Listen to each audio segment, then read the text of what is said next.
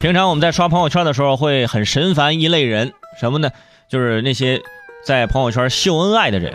你说你秀恩爱就可以了，你就秀呗，而且是出去旅游的时候秀恩爱，你本身就是双击，你知道吧？这是两点伤害。你出去旅游，这是一个伤害；旅游你还秀恩爱，两点伤害。不过最近啊，有一个这样的一个研究报告就说了，说一个人对感情的信任度不足，才会秀恩爱。你赶紧翻翻自己朋友圈。看看昨天又有谁秀恩爱了？你就在下面评论，是不是对自己信任度不足啊？啊，他们需要朋友们的点赞来证明这段感情，因为感情不够稳固，自然很快就会分手。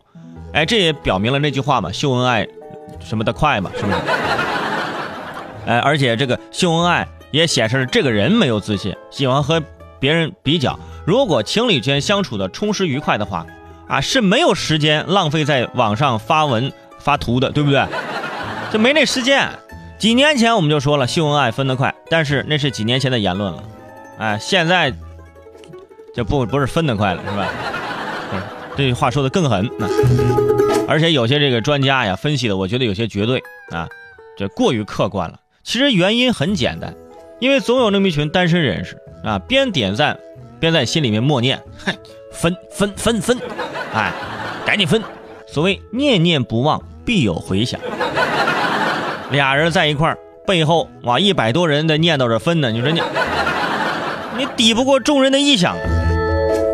这么一说，就能解释为什么很多明星不愿意公开恋情了，对不对？普通人秀恩爱也就秀个朋友圈。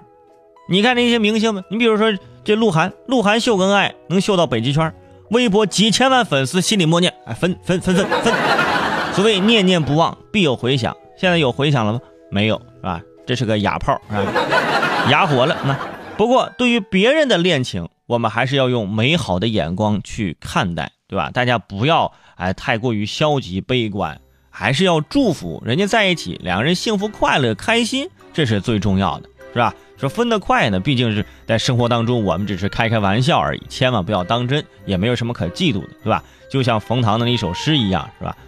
我们彼此相爱，就是为民除害，是吧？所有的情侣就送给你们啊。